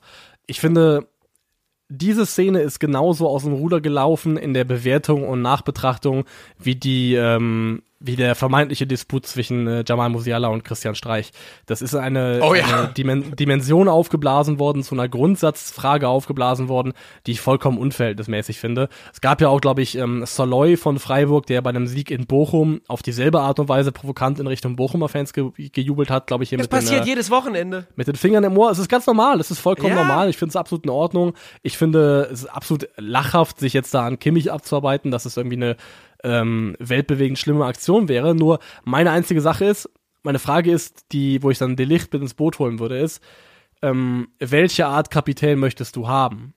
Möchtest du den Arschlochkapitän, der eine Sau ist mhm. und äh, dann aber auch ab und zu mal vielleicht mal über die Stränge schlagen kann, Oder so ein bisschen ähm, ja, ich verstehe. der genau der der Archetyp Sergio Ramos Kapitän mhm. oder möchtest du jemanden haben, der und das ist würde ich auch sagen, ist die Kategorie, in der Manuel Neuer zu verorten war in den letzten Jahren, der einfach in sich ruht, der so eine Ruhe, eine Souveränität ausstrahlt mhm. und da halt eine ganz andere Energie abgibt, wo ich dann auch mehr sagen würde, da sehe ich Matthijs de Licht eher, der auch ein Leader ist, der auch vorangeht und das auch zeigt, aber das bisher zumindest ähm, mit einem etwas, ja, Souveränität ist das falsche Wort, weil das so werten klingt, aber mit einem anderen Stil weiß, macht als Joshua mit Kimmich. Mit Abgeklärtheit, mit einer, mit einer Ruhe, die in, die, mit einer Ruhe, die nicht kommuniziert werden muss, weil sie aus jeder Pore fließt und du es einfach, weil es ausstrahlt, diese Ruhe. Während Joshua Kimmich, da hast du vollkommen recht, immer Feuer ausstrahlt, immer angezündet ist. Und es geht ja auch letztendlich in einem Mannschaftsgefüge geht's ja um, ähm, um Balance wie in der Politik geht es da um Checks and Balances, dass äh, Leute sich gegenseitig regulieren und kontrollieren. Und es war, glaube ich, zum Beispiel super wichtig, dass Sergio Ramos Realkapitän gewesen ist, weil du ein starkes Gegengewicht ähm, gebraucht hast zu dem Super-Ego von Cristiano Ronaldo zum Beispiel. Und jetzt ist die Frage, ob du nicht zu viel Macht in dem tendenziell etwas hitzköpfigen Joshua Kimmich vereins, wenn du ihn zum Kapitän machst, weil du weißt, ob Kapitänsbinde oder nicht, er wird so oder so aggressive Leader sein, er wird vorangehen, er wird Führungsspieler sein, egal was, wie es eben in den letzten Jahren auch schon gewesen ist. Und ob du dann nicht vielleicht eine etwas ausgewogenere Führungsstruktur kriegst, wenn du Kimmich genau in der Rolle behältst, aber die Kapitänsbinde zum Beispiel ist einfach nur gesponnen, weil er ist noch keine ganze Saison da, aber an jemanden wie Matthias de Licht gibt, der auf jeden Fall, so wirkt es zumindest, das Profil hätte, um diese Rolle ausfüllen zu können. Aber du bist doch auch vor allem Team neuer Comeback. Also da ist die Frage, wird ja gar nicht gestellt. Du glaubst Stimmt, ja, dass wenn Manuel zurückkommt, zurückkommt. dann ist, äh, dann ist egal. Dann bleibt erstmal Manuel Kapitän. Aber man kann ja, man kann da ja bestimmt ein gutes Setup finden mit äh, Vizekapitän und äh, Kapitän. Ähm, außerdem ja auch irgendwie auch lustig, weil die beiden sind ja, muss man einfach mal sagen, der Joshua Kimmich könnte Minimi sein von, von Mathis Licht. Also Ja. äh, das ist schon auch nicht verkehrt. Nee, aber nochmal ganz kurz. Also ich finde, ähm, wirklich, ich finde es absolut in Ordnung. Man darf dabei nicht vergessen, Joshua Kimmich ist scheißegal, was irgendjemand in der Freiburg-Kurve über ihn denkt. Der wird niemals für Freiburg spielen, der wird da niemals hingehen, außer für die Bundesliga. Und wenn er für Deutschland spielt, ist eh, sind die Vorzeichen eh wieder andere. Dem ist es egal und dass der, dass der SC Freiburg mit dieser Pokalleistung, mit diesem Video so dermaßen unter die Haut von Josua Kimmich kommt, das würde ich als SC Freiburg und als Freiburg-Fans als Kompliment nehmen und sagen, jawohl, I got you, Josua. Joshua Kimmich sieht sich nur einer oder beziehungsweise zwei Dingen gegenüber verpflichtet. Das ist sein persönlicher Erfolg und der Erfolg des FC Bayern München. Und der Rest kann und ist ihm auch kann ihm scheißegal sein und ist ihm auch scheißegal. Und das respektiere ich persönlich zu 100 Prozent. Ja, finde ich auch. Und äh, so gewinnen die Bayern das 1 zu 0 und es tröstet trotzdem nicht darüber hinweg, dass sie nicht mehr im DFB-Pokal vertreten sind. Und trotzdem, das schönste Drama an diesem Spieltag kommt sicherlich aus, äh, ja, aus Freiburg und von Josua Kimmich. Weiter geht's. geht's. Jawohl. Haben, Jo, haben in der Konferenz nur ein Spiel, oder? Ja, und zwar das Kracherspiel. Äh, beziehungsweise es war 85 Minuten lang wenig Kracher, dann ist es richtig gut. Es ist der FSV Mainz 05 gegen den SV Werder Bremen und das Spiel endet 2 zu 2. Lange Zeit passiert wenig. Äh, Mainz 05 ist in meinen Augen die bessere Mannschaft in diesem Spiel, strahlen immer wieder Gefahr aus, allen voran durch Ludovic Ajorg, aber kriegen es nicht irgendwie umgesetzt in etwas Zählbares. Und gerade als sich alle damit abfinden, dass dieses Spiel wahrscheinlich einfach müde 0 zu 0 austrottet, macht Ajorg das 1 zu 0 in der 85. Stay das 1 zu 1 in der 87. Nelly Viper das 2 zu 1 in der 93. und Niklas Füllkrug das 2 zu 2 in der 95. Also man muss sagen, der, der Anstoßtrick ist real. Man hat sich immer beschwert, dass es unrealistisch ist in FIFA, dass der Gegner immer sofort nach dem Anstoß, wenn man selber getroffen hat, direkt ein Tor macht. Ähm, hier trifft er auf jeden Fall zu. Also Werder schlägt wirklich zweimal sofort zurück. Ähm, und ja, die erste Halbzeit war maximal überschaubar. Ich glaube, es gab in der gesamten ersten Halbzeit sechs Abschlüsse von beiden Mannschaften zusammen. Also da ist wirklich nichts passiert, wenig bis absolut gar nichts. Ähm, vor dem 1 zu 0 spielt das Mainz, finde ich, gut aus. Das ist dann Fernandes, der dann in, äh, aus der Breite heraus diagonal und flach reinspielt. Das ist etwas, was man auch immer häufig, also man muss einfach sagen, wenn du flach nach vorne kommen willst, dann spiel am besten aus der Breite diagonal rein. Das sind die eigentlich die, die gefährlichsten Pässe und ist auch da ein guter Pass, der dann eben auch ein gutes Momentum kreiert. Letzte Woche haben wir auch über, darüber gesprochen, wie Werder Bremen die Flanken verteidigt hat gegen Hoffenheim. Und ich habe an der Stelle Mitchell Weiser in Schutz genommen, weil ich der Meinung war, dass es ein Zuteilungsproblem der Innenverteidiger ist und er eigentlich mit einem Gegenspieler beschäftigt war, den er gar nicht hätte haben sollen. Und da bleibe ich auch bei. Ähm, aber hier ist es dann, ich glaube, Weiser gegen äh, Cassie ähm, in einem Duell. Und also er bereitet ein Tor vor und macht damit auch vieles wieder weg. Aber Mitchell Weiser gegen den Ball im eigenen Strafraum, vor allem bei Flanken, ist im Verteidigungsverhalten schon einigermaßen gruselig. Das ist eben der Preis, den du bezahlst und das ist auch einer der Gründe, warum natürlich Mitchell Weiser ähm, mit den Offensivqualitäten, die er mitbringt, überhaupt noch bei Werder Bremen spielt, weil er eben ne, dann doch kein kompletter, kompletter Spieler ist. Ludovic Ajorg, wirklich, ähm, es ist einer der besten Transfers dieser Wintertransferperiode. Bei ihm auch wieder dasselbe, was wir gerade für Sebastian Aller beschrieben haben. Der spielt, der hat eine der schlechtesten Passquoten der Liga, weil er halt so, so viele Bälle einfach festmachen muss und versucht zu verteilen. Jede einzelne Aktion von Ludovic Ajorg, wo er seine Füße benutzt, sieht starksig und ungeschickt aus. Jede. Da gibt's keinerlei, da kannst, kannst du nicht von weggehen. Und trotzdem ist er einer der größten One-Man-Danger Zones, die so rumlaufen in der Bundesliga. Was der an Unruhe und Gefahr ausstrahlt und du kannst den auf drei Leveln anspielen. Du, der, der, gestern ja auch. Der kriegt Flanken auf Kniehöhe und bringt die gefährlich aufs Tor, kriegt sie einen Meter über seinem Kopf, bringt die gefährlich aufs Tor und sogar in die Füße kannst du mit ihm arbeiten. Ähm, Mainz 05 hat in der Winterpause sein gesamtes Konzept in der Offensive umgestellt. Und es funktioniert einwandfrei, Sie sind die heißeste Mannschaft dieser Liga. Ja, also Ajorke Und das ist auch ein Spieler, den wir jetzt Woche für Woche loben, aber Ja, weil er es eben auch stark sorry. macht und weil er, es hat sich ja in den ersten Einsätzen schon angedeutet, aber es sah alles noch ein bisschen unglücklich aus und jetzt, jetzt kommen da eben auch langsam die Tore, es kommen die direkten Torbeteiligungen und man sieht einfach, dass Ma- Mainz da einfach ein sehr, sehr starker Transfer gelungen ist. Ähm, ich finde, Ajork hat für mich so ein bisschen die Vibes von einem, äh, von so einem Mario-Bösewicht. Also ich könnte mir den gut irgendwie als so, ähm, Ja, ich weiß ganz genau, was du meinst. Ja. ja, ich kann ich es gar nicht sagen, warum, aber da gibt strahlt für mich so ein bisschen so eine Videospiel- oder oder Comic-Antagonisten. Ja, weißt du warum? Weißt du warum auch in meinen Augen? Der ist wirklich eine Augenbinde davon entfernt, der größte Panzerknacker aller Zeiten zu sein. Stimmt, stimmt, stimmt, ja, definitiv. Ja, 100%. Stimmt, eine Augenklappe. Eine Augenklappe würde ihm super gut zu Gesicht stehen. Das wäre echt, äh, glaube ich, der nächste Schritt für ihn. Ähm, beim 1 zu 1 würde ich dann sagen, wir haben ja eben über Weiser gesprochen gegen Cassie, ist einfach auch ein, wir haben ja schon mal vor ein paar Wochen das Thema gehabt, dass die Mainzer eine körperlich ziemlich starke Mannschaft aufs Feld bringen. Und da profitieren sie da, da ja auch von. Ich glaube, Cassie ist, glaube ich, 1,84 groß, Weiser 1,77. Ähm, aber im 1 zu 1 ist es ja auch eine Flanke, die letztendlich zwischen ähm, dem äußeren Innenverteidiger von Mainz und Silver Wittmer landet. Ähm, wo Jens Dale dann eben einköpft. Und kann man schon sagen, dass diese äußerer oder Außenverteidiger und äußerer Innenverteidiger am langen Pfosten, das ist schon so eine Sollbruchstelle, die man ganz klar erkennen kann. Wenn die Flanken da reinkommen in diesen Zwischenraum, wo auch dann eben ein Zuordnungsproblem entsteht, das ist extrem gefährlich und klappt in den meisten Fällen einfach ziemlich gut. Ich möchte bei Werder Bremen noch mal ganz kurz hervorheben, das haben wir jetzt auch schon ein paar Mal gesagt, sie sind die Mannschaft mit den meisten Treffern in der Schlussviertelstunde.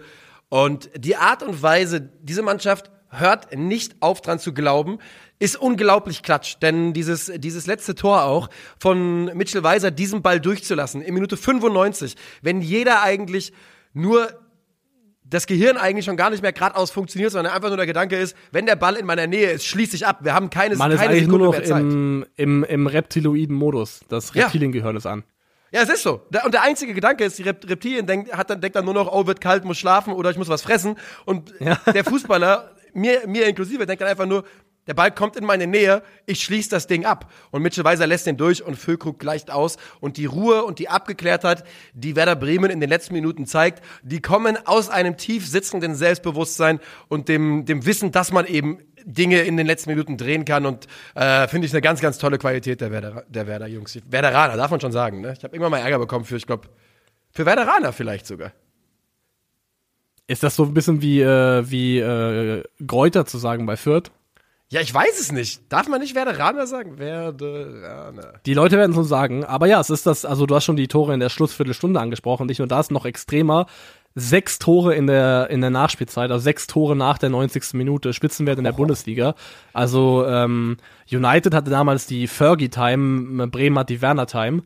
Also das ist wirklich, ähm, Ja. und du hast schon gesagt, das ist einfach, das ist dann irgendwann, wenn es in der Häufigkeit passiert, ist es kein Zufall mehr und kein Glück, sondern einfach Ausdruck von einer mentalen Stärke und von einem ganz tief sitzenden Glauben an die eigenen Fähigkeiten. Und den, den bringt halt, also den, den, den äh, pflanzt ein Trainer sozusagen ja in eine Mannschaft ein. Und Werder ist wirklich ähm, ja eine der mental stabilsten Mannschaften, die die Bundesliga zu bieten hat. Noch ein Satz zu Nelson Viper, der ja die zwischenzeitliche Führung für Mainz 05 erzählt hat. Äh, der hat keine, keine 24 Stunden später die Mainz U19 im Halbfinale der, äh, der, Bund, der U19 Bundesliga gegen Köln zum Sieg geschossen. Äh, 1-0 gemacht nach 13 Minuten, das Wappen geküsst und äh, abgedreht. Die, ja, also Vipers Karriere, Also- Vipers nächste Jahre wird interessant. Also ich werde für die Saison 2023, 2024 meinen Twitter-Handle in Viper Season umbenennen. Ja, also wenn du mein, wenn Mainz-Fans sollten das auf jeden Fall machen. Das, das ja, Mainzer müssen das machen, ja. Und ganz insgesamt, das hier ist ein Aufruf auf, das ist ein off- offener Workshop mit Viper. Da liegen natürlich irgendwelche giftigen und schlangigen Spitznamen auf der Straße. Ähm, ich freue mich da über euren Input, denn äh, da, da müssen wir früh draufgehen und früh einen Spitznamen prägen, denn der Junge wird uns noch zehn Jahre Freude bereiten. Und da will ich, dass wir die Deutungshoheit über den Spitznamen gemeinsam entwickeln. Wo ist er geboren? In, Können wir mal nachgucken. wir brauchen- Irgendwas mit W wäre gut. Ja, warum? Was, was, was schwebt dir denn vor? Der ist einfach in Mainz geboren. Es ist ja viel zu schön, um wahr zu sein, alles. Ja, wenn er jetzt aus, aus Walporzheim wäre, ja die Viper von Walporzheim oder sowas, irgendwie sowas. Wobei du bist ja von Mainz. der, Mainz ist ja nur, ist ja, M ist nur ein umgedrehtes W. Die Viper von Weins. Alter, uh, ja, mal, mal schauen. Aber da ist noch Potenzial, da ist noch Potenzial. Wir Ja. gucken mal weiter. Ähm, wir brauchen irgendwas, das auf einem Level firmiert mit der Schwan von Utrecht. Ungefähr die Qualität brauchen wir. Ich möchte nicht über den Schwan von Utrecht reden. Ähm, okay, gehen wir rein. Nee, noch nicht. Wir gehen noch nicht in den Sonntag. Ein Samstagspiel haben wir noch 18.30 Uhr. Hertha BSC gegen RBL. Aber da wir keine Zuhörer aus Leipzig haben und Hertha an diesem Spiel nicht mitgespielt hat, kann man das relativ kurz halten.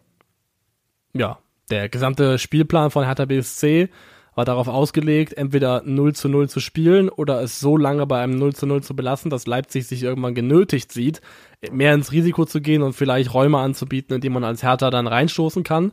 Und ähm, der Plan geht nicht auf, weil sie genau einen Gegentor kassieren, das auch auf eine Art und Weise, die extrem bitter ist, weil da eben Christensen äh, im eigenen 5-Meter-Raum nicht richtig an den Ball kommt. Simakar ist das, der da mit ihm im Duell ist und ich kann verstehen, dass du dich ärgerst als Torwart, aber letztendlich bleibt leider der Befund stehen. Ich sehe auch nicht, dass Simakar irgendwas tun würde, was ich als unrechtmäßig beschreiben Nee. würde. Und es ist einfach super ärgerlich, dann kommt der Ball eben über den Umweg zu Haidara, der ihn nur noch über die Linie drücken muss. Und, Das ist auch ähm, sogar fast noch vergeigt. fast noch vergeigt und Also- bis dahin hat eigentlich Lever, hat Hertha eigentlich, wie ich finde, im Rahmen ihrer Möglichkeiten äh, Leipzig sehr, sehr gut im Schach gehalten. Also Lothar Matthäus hat sich ja mehrfach darüber beschwert, wie langweilig das Spiel sei. Er hat ja wirklich in der, Halb in einer ersten Halbzeit, glaube ich, mehr, vier oder fünf Mal mehr oder weniger gesagt, das Spiel hier ist einfach saulahm, sorry. ähm, und äh, sehr bitter für Hertha einfach, dass sie auf die Art und Weise in Rückstand geraten und dann natürlich der ganze Matchplan eigentlich über den Haufen geworfen wird. Und dann passiert auch einfach nicht mehr viel, worüber wir reden müssen. Leipzig spielt das souverän runter. Der Hertha fehlt, fehlen die Mittel. Ähm, der Wille war mit Sicherheit da, aber die Mittel fehlen einfach. Sie können da nichts machen dann gegen so eine Mannschaft. Mein, mein einziger Gedanke zu Hertha noch, ich finde, wir sollten hin und wieder nochmal darüber, also, das war kein gutes Spiel. Kevin Pro Prinz Boateng kann kaum noch laufen, wirklich. Der kann kaum noch laufen. Das sieht man ihm an, finde ich. Aber irgendwie Geist eine ist schöne willig, Story. die Füße sind schwach. Wir, genau. Und dass da so ein, ich sag mal, sinnbildlich so ein vernarbter Veteran sich nochmal für Stadt und Verein aufreibt äh, auf den letzten Metern, ist irgendwie eine, ist auch eine, eine Story, die man im Fußball eigentlich liebt. Und ähm, man sollte es, glaube ich, als Hertha-Fan jede Sekunde, so furchtbar es in Phasen auch anzusehen ist, mit Kevin Prinz genießen, denn wir sind uns, glaube ich, alle, wir wissen es ja, nach dieser Saison ist dann Feierabend für eines der besten Eigengewächse der letzten 50 Jahre von der Hertha. Ja, das sind die letzten Meter. Das sind wirklich die letzten Meter. Ähm, Aber es ist auch richtig da, da, Und das, was ich hier beschrieben habe, eben auch von der Spielanlage, her, ist gar kein Vorwurf an die Hertha, weil ich glaube auch, dass es der einzige realistische Weg war und ist, aus dem Spiel irgendwas mitzunehmen letztendlich. Und wenn die Hertha es hier irgendwie geschafft hätte, sich zu einem 0 zu 0 zu mauern, dann wäre das ein absoluter Bonuspunkt, mit dem man sehr gut leben kann. Von daher, Bonus. ich kann die Spielanlage komplett nachvollziehen, dass die Hertha in ihrer aktuellen Situation dann eben auch nicht in der Lage ist, ähm, wenn sie in die Verlegenheit geraten, selber kreieren zu müssen, wirklich viel mit Ball anzufangen, das ist ein anderes Thema, aber von der Art und Weise, wie sie angegangen sind, kann ich es absolut nachvollziehen. Bei Leipzig würde ich noch ganz kurz ansprechen, Dominik Schoboschlei, der für mich wieder extrem auffällig war. Er war tatsächlich nach Simakan und Guardiol der Leipziger, der am meisten den Ball hatte. Ähm, Und hat ja eigentlich nominell diesen halben Zehner gespielt da in diesem 3-4-2-1. Aber, der hat sich immer Die Heatmap ist wild, der war richtig, äh, der war richtig unterwegs. Genau, die Le- Leipziger haben ähm, einfach die Hertha-Kette, die Abwehrkette relativ hoch gebunden und Schoboschlei ist immer wieder tief gefallen, hat sich im Halbraum angeboten und ist dann dort eben so der freie Mann geworden, der immer anspielbar war und aufdrehen konnte. Und es ist generell spannend, wenn man sich anschaut, wie so seine Ballaktionen auf dem Feld verteilt sind. Also er wird ja geführt nominell als Flügelspieler, als Zehner und das ist auch, glaube ich, tatsächlich von der Position her in der Grundordnung das, was er am meisten in der laufenden Saison gespielt hat. Aber wenn man sich anschaut, wo er an den Ball kommt, also Ballkontakte im aus Leipziger Sicht defensiven Drittel Top 9% für Flügelspieler und Zehner in Europa, im mittleren Drittel Top 7%, aber dann im vorderen Drittel nur noch untere 62% und Ballaktionen im gegnerischen Strafraum unterste 5%. Also man sieht ganz klar, dass Schoboschlei ein Spieler ist, der eben die Bälle sich ganz, ganz früh abholt und dann selber nach vorne trägt und das eben Ja. auch mit einer herausragenden Qualität. Er spielt definitiv seine beste Bundesliga-Saison und ähm, ist seine zweite oder dritte, ich weiß gar nicht aus dem Kopf. Eins von beiden muss es sein. Ja. Ähm, und ich, ey, ich liebe den Spieler. Ich, das, Ja, das tut ich mir, auch. Es tut mir, es tut mir so weh. Ich finde, das ist so ein geiler Kicker. Es tut mir Ja. wirklich weh, den da so in der Form spielen zu sehen. Das haben wir ja auch schon, äh, schon das eine oder andere Mal festgestellt. Das, da gibt's ja bei Leipzig eh so Kandidaten und Dominik Soboslai ist ganz, ganz klar einer von denen. Und auch ein Spieler, der ist immer noch 22 Jahre alt. Und ich glaube, der hat im Ende des Jahres Geburtstag. Also der ist knackige 22, sage ich mal. Bei dem ist wirklich, da kann noch so, so viel gehen. Und ähm, ja, ich wünsche mir auch bei ihm einfach den Transfer weg aus dem Dosenkosmos irgendwo hin, wo man ihn in Ruhe äh, bewundern kann und sich nicht jedes Mal ärgern muss, dass, dass er dieses Trikot trägt. Für Hertha BSC kann man auch noch sagen, ist das natürlich mit dem, was dann in Phasen oder in manchen Spielen am Sonntag passierte, sehr ärgerlich gelaufen. Äh, man ist wieder, ja gut, als wäre, man war ja nicht wirklich raus, aber man steckt weiterhin bis zum Hals in Abstiegssorgen in Berlin. Zeit für Sonntag? Zeit für Sonntag. Und wir starten rein mit einem 2 zu 0 der schlechteren Sorte, kann man das so sagen? ja, doch, das ist, glaube ich, eine sehr adäquate Bezeichnung dieses Spiels, denn zu dem Zeitpunkt, also wir reden hier von Gladbach gegen Wolfsburg, zu dem Zeitpunkt, wo Gladbach in Führung geht, können sie sich, glaube ich, selber nicht ganz erklären, wie das eigentlich zustande gekommen ist. Mm -mm. Es ist Nathan Ngomu, der endlich sein erstes Tor für äh, Gladbach erzielt. Das ist übrigens der erste Gladbacher Neuzugang, der ein Tor erzielt in dieser, in dieser Saison, in dieser gesamten Saison. Und wir reden übrigens von der Mannschaft, die Breel Donald Embolo abgegeben hat im Sommer. Das, da könnte man vielleicht irgendwo, wenn man von da aus weiterdenkt, findet man vielleicht auch einen Teil der Problematik in Gladbach.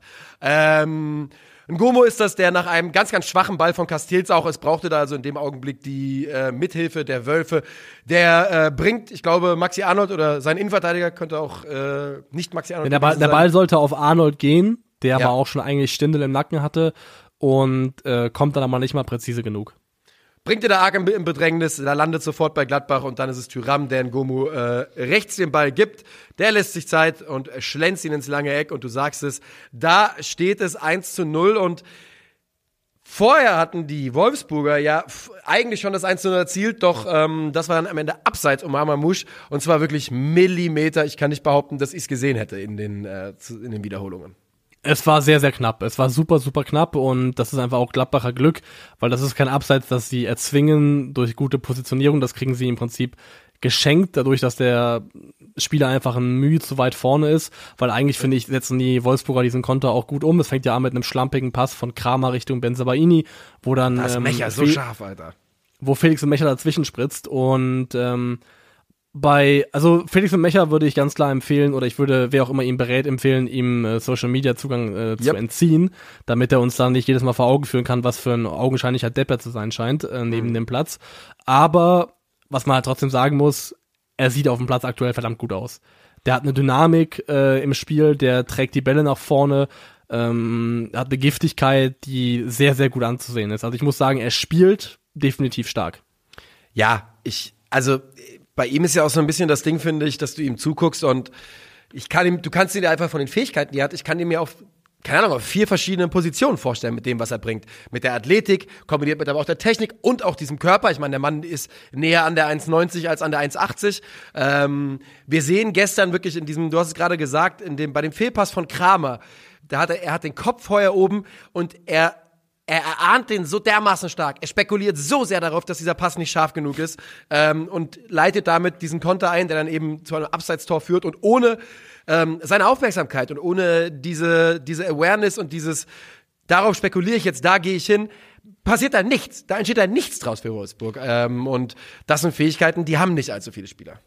Früh im Spiel hat der Wolfsburg auch noch die eine Kopfballchance von Mamouche, der relativ wenig Druck unter den Ball kriegt und das ist kein Problem für Omlin.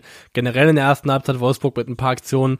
Ähm, Kaminski hatte auf der Außenseite für Ngumu und für, ich glaube, Skelly immer wieder Probleme gesorgt und konnte in die Mitte ziehen und da hat Wolfsburg auch ein oder zweimal verpasst, einen Pass einfach also das Spiel komplett auf die andere Seite zu verlagern schnell, weil da war auf der rechten Seite immer mal wieder einer frei, der man hätte irgendwie in eine gute Abschlussposition hätte bringen können.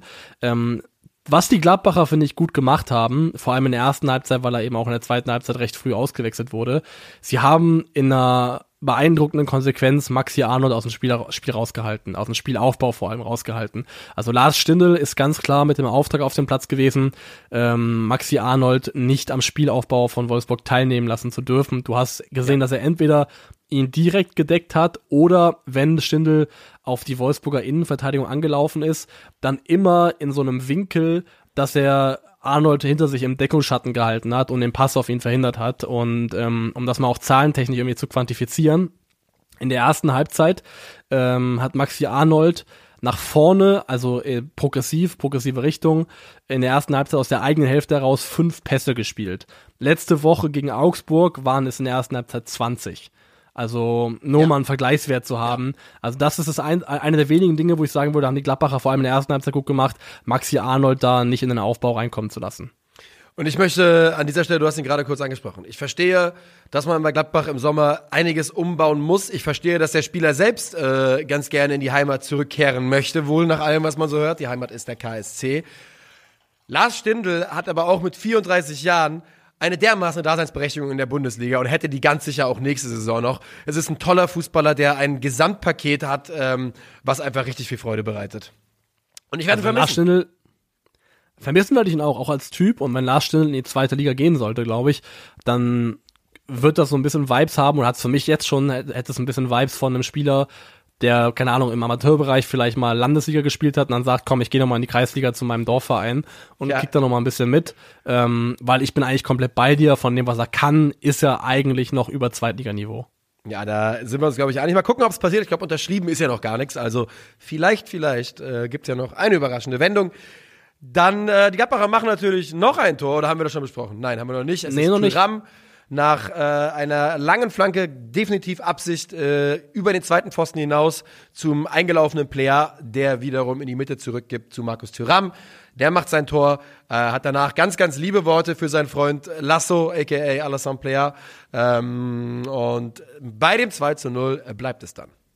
Genau, und beim zweiten Tor kann man auch nochmal, also da hat auch Still, Still eine Rolle gespielt da hat Gladbach in meinen Augen den Strafraum klasse besetzt, weil es ist im Endeffekt eine Situation, wo ich glaube Lacroix gegen Tyram steht, ähm, aber Stindel und Player dann beide reinstarten, am langen Pfosten sind und äh, Gladbach letztendlich eigentlich am langen Pfosten Überzahl hat. Da ist glaube ich Fischer alleine gegen zwei Gladbacher, Stindel bindet ihn und Player kann dann eben querlegen.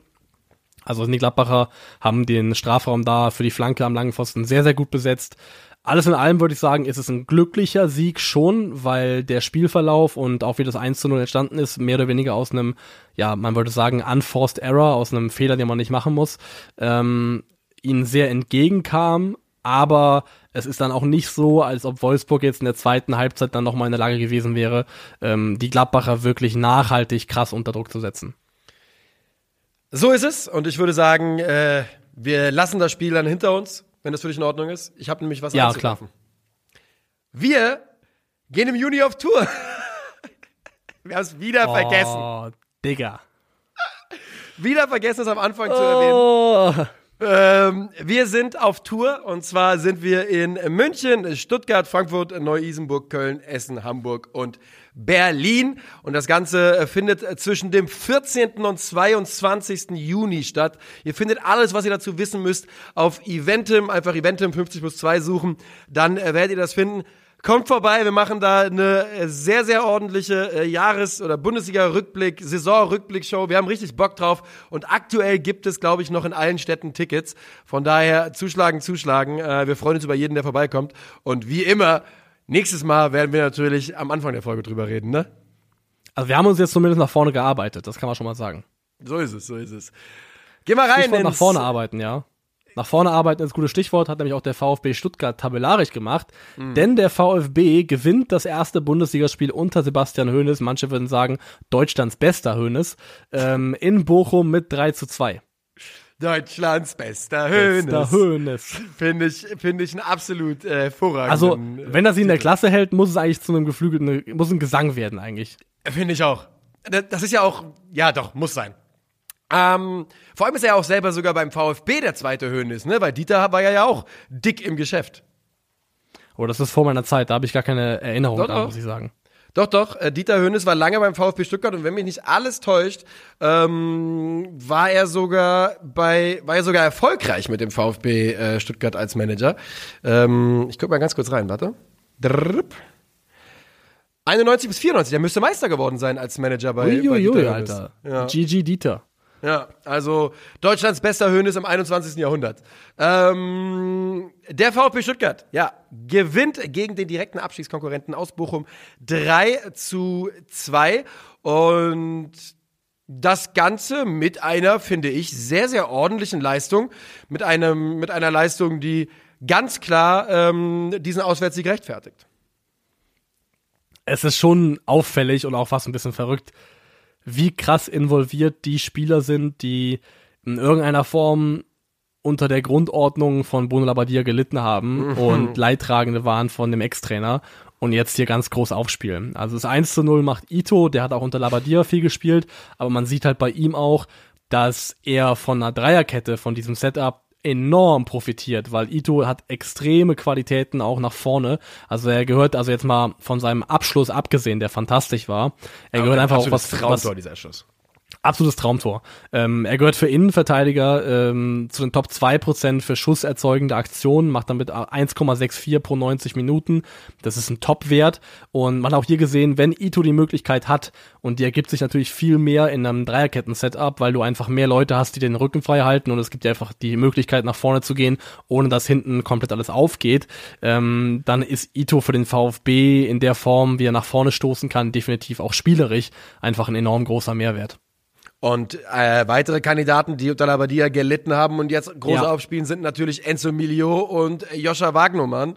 Ähm, Wagnermann und Sosa, die auf ihren Wingback-Positionen, die ich glaube, man kann es so sagen. Sie haben die Bochumer Außenverteidiger terrorisiert. Die hatten, die kamen nicht zurecht, zurecht mit Sosa und Wagnermann. Weder so äh, Soares auf der einen noch Safilidis auf der anderen Seite. Und über Enzo Milio glaube ich, sollten wir mal ein bisschen ausführlicher reden. Das ist das zweite Tor, was er, glaube ich, äh, vorbereitet, richtig? Oder das er, hm, ich guck mal nach. er hat getroffen im Pokal gegen Nürnberg, hat das Siegtor gemacht und hat jetzt hier eben auch ein Tor vorbereitet. Also definitiv und jemand, wie? der jetzt gerade groß aufspielt. Und wie, muss man wirklich sagen. Also wirklich fantastisch. Ähm, der Junge hat einfach ganz offensichtlich enorm große Qualitäten am Ball, hat diesen Vorwärtsdrang, die Fähigkeit, mit Ball am Fuß nach vorne Räume zu öffnen, die ähm, ja, die einfach beim VfB auch so in der Form, wenn das Mio jetzt nicht macht, äh, qualitativ nicht mehr so vorhanden waren, vor allem dann nach den Abgängen im Sommer Mangala ähm, und dann noch ähm, Ahamada verloren. Und er macht das wirklich sehr, sehr stark. Man sieht schon auch, hat auch in dem Spiel gesehen, warum er vielleicht zum Schluss kommen könnte, okay, der Junge, dem fehlt es noch an Erfahrung, der ist teilweise ja. ein bisschen ungestüm, Abstiegskampf vielleicht nicht das beste Umfeld für ihn, weil er ist auch derjenige, der relativ ohne Not da den Elfmeter für Bochum herschenkt. Und da hat er einfach die Hand auf der Schulter und nimmt sie nicht weg. Und ich habe genau das aufgeschrieben. Ich würde das ganz klar unter mangelnder Erfahrung festmachen.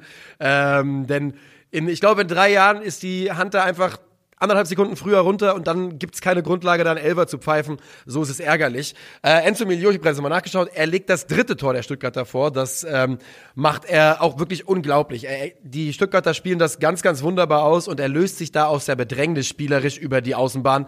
Das ist ein, es ist ein Augenschmaus, aber vorher ist es ja Borna Sosa, der, seine, der die zweite Flanke bringt, äh, die erste wird verteidigt, mit dem Außenriss. Girassi läuft durch, Ah, also, ah, ja, einfach ganz, ganz toll. Ganz, ganz toll. Ja, und also, Bola Sosa und Girassi sind einfach auch, also generell Girassi, der Unterschied in der Potenz, mit der der VfB in der Offensive in Erscheinung tritt, wenn Girassi spielt oder nicht spielt, der ist so krass und der ist so krass groß. Also ähm, Girassi könnte hier wirklich ähm, im Alleingang fast schon zum Zünglein an der Waage werden in der Frage, ob der VfB in der Bundesliga bleibt oder nicht. Die Flanke ist herausragend mit dem Außenriss. Ähm, und es nimmt Suarez nicht aus der Pflicht, ähm, irgendwas zu machen, denn Suarez ist ja komplett, also überhaupt nicht da in der Situation, null anwesend, hat überhaupt kein Auge für Girassi und lässt ihn da schalten und walten nach dieser Flanke. Aber es ist in meinen Augen hier wieder so, und das hatten wir bei Bochum auch schon mehrfach das Thema, dass ähm, ein Bochumer Innenverteidiger im Prinzip niemanden deckt, im Niemandsland verteidigt, um da ähm, Girassi in der Zuordnung bei einem Spieler ist, bei dem er nicht sein sollte, nämlich bei einem Außenverteidiger. Und das ist wieder für mich ein Fall von, wo ich sage, da passt die Abstimmung und das Zuteilungsverhalten in der Bochumer Viererkette nicht. So ist es. Übrigens äh, bemerkenswert, ähm, wir hatten es schon nach dem Pokal auch thematisieren können, dass äh, Bredlo seine Position im Tor behalten durfte. Ne? Ähm, bleibt also weiterhin die Nummer eins beim, äh, beim VfB. Die Bochumer machen das 2 zu 3 durch Förster, der eh ein gutes Spiel macht. Und das, haben, das ist ihre beste, der beste Angriff, den sie im ganzen Spiel zeigen. Über links, über Masovic unter anderem. Eine ganz herausragende Kombination zum 2 zu 3. Aber es ist Silas, der dann in der 89. im 1 zu 1 auftaucht vor dem vorher eher blassen Riemann. Aber ja, viel kläglicher kann man es dann leider nicht vergeben. Und man sieht, man sieht ihm den Schock in seinen Augen an. Und man kann dann aus Stuttgarter Sicht sehr froh sein und aus Silas Sicht, dass sie den Ausgleich nicht kassieren, weil da wären Finger gezeigt worden. Definitiv. Ähm, und das ist Bochumer Tor schon angesprochen, wie stark das rausgespielt war. Also wenn ich jetzt, gerade jetzt spontan aus dem Kopf, also ich müsste mir die Tore nochmal alle anschauen natürlich, aber wenn ich so eine Top 5 machen müsste, der am schönsten mannschaftlich rausgespielten Tore der Saison, kann das gut oh. sein, dass ich zwei, Bo zwei Bochum-Tore mit dabei habe. Weil das Sie hatten das zweite ja vor, vor ein paar ja, Wochen das krasse, ja. Es gab diesen einen Monster-Konter, wo das wirklich, wo sie One-Touch da sich nach vorne spielen auf eine Art und Weise, wo du denkst, Alter, was ist das denn hier für eine, für eine Prime Barcelona-Mannschaft? Und auch dieses Tor hier war in der Art und Weise, wie es rauskommt, war sehr, sehr stark. Ähm, Bochum gibt sich auf jeden Fall nicht auf und man muss ja auch sagen, haben sich ja auch ein Stück weit selbst geschlagen beim dritten Ball oder beim dritten Tor von Stuttgart, beim Wagnummern-Kopfball muss man leider auch wieder über die Strafraumbeherrschung von Manuel Riemann reden, ja. der in anderer Form enorm wichtig ist, weil auch gerade als Bochum Druck machen musste, hat es enorm geholfen, dass du quasi Riemann als Aufbauspieler Ersatz nehmen kannst und der dann quasi dir einen Innenverteidiger ersetzt im Spielaufbau, weil er eben mit Ball am Fuß so stark ist. Aber diese Flanke unterläuft er eben auch wieder und ähm, hat er dementsprechend, glaube ich, auch nach dem Spiel einen Hinweis darauf bekommen, einen freundlichen Hinweis von einem Fan des VfL Bochum.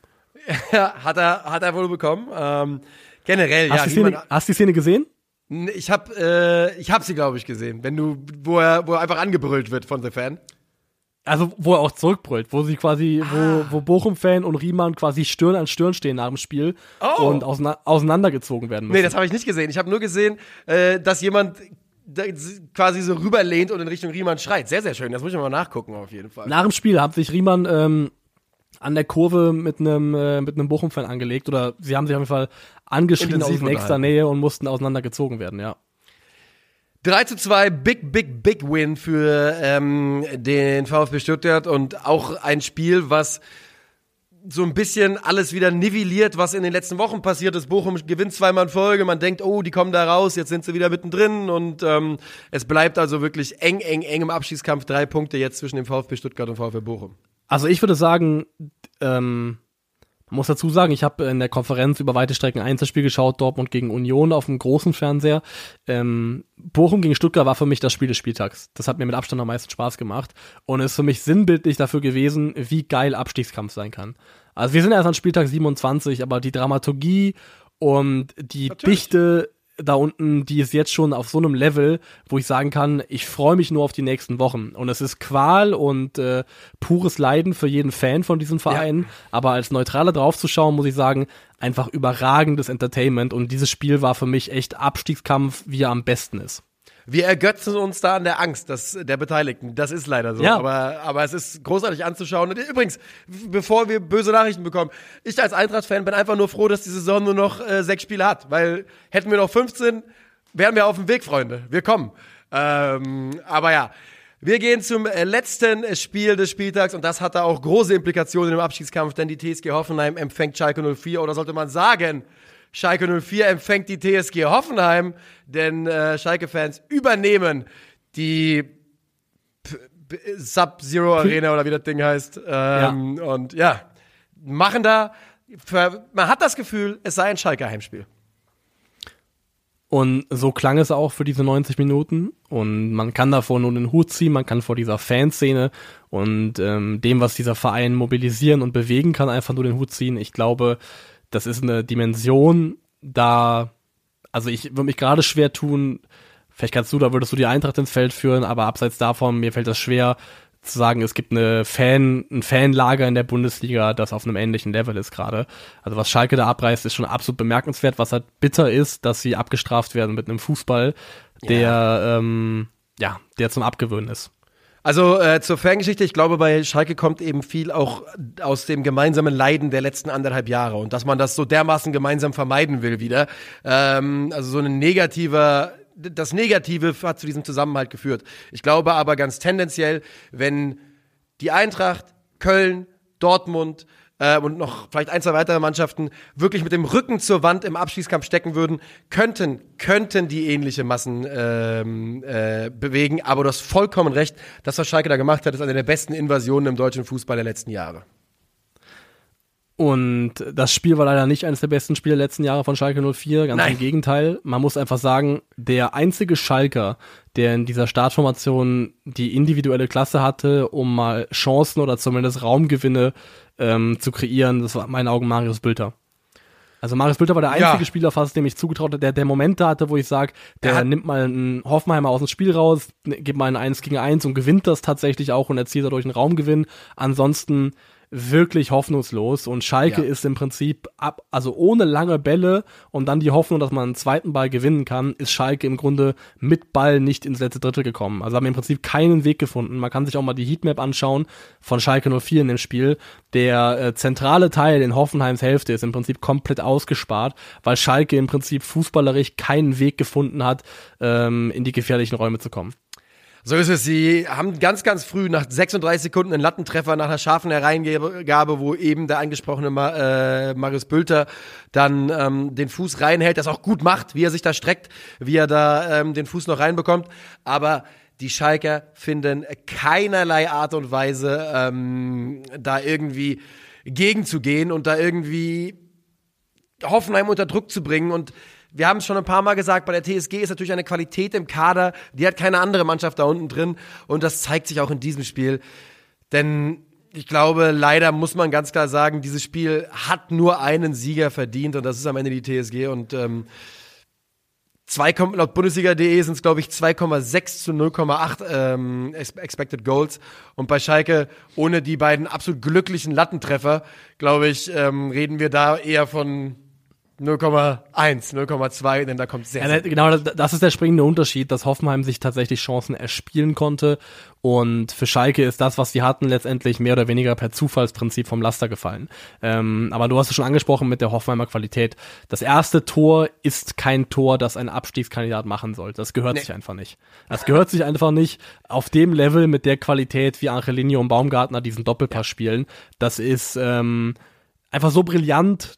Da, da machst du einfach nichts. Es ist es zu ist viel. einfach so. Also es ist, zu, viel für den Abstiegskampf. Angelino zieht über links an, spielt den Doppelpass, du sagst es, startet direkt rein, äh, bringt den Ball in die Mitte, wo dann Kral, der unglücklich ist, der sich irgendwie selbst reinmacht. Aber die, die, die Qualität in der Kombination, in der Kombination plus die Geschwindigkeit, in der das Ganze passiert, denn das ist ja auch ein ganz klares Merkmal von Qualität im Profibereich, dass du einfach, dass die Dinge einfach noch schneller passieren.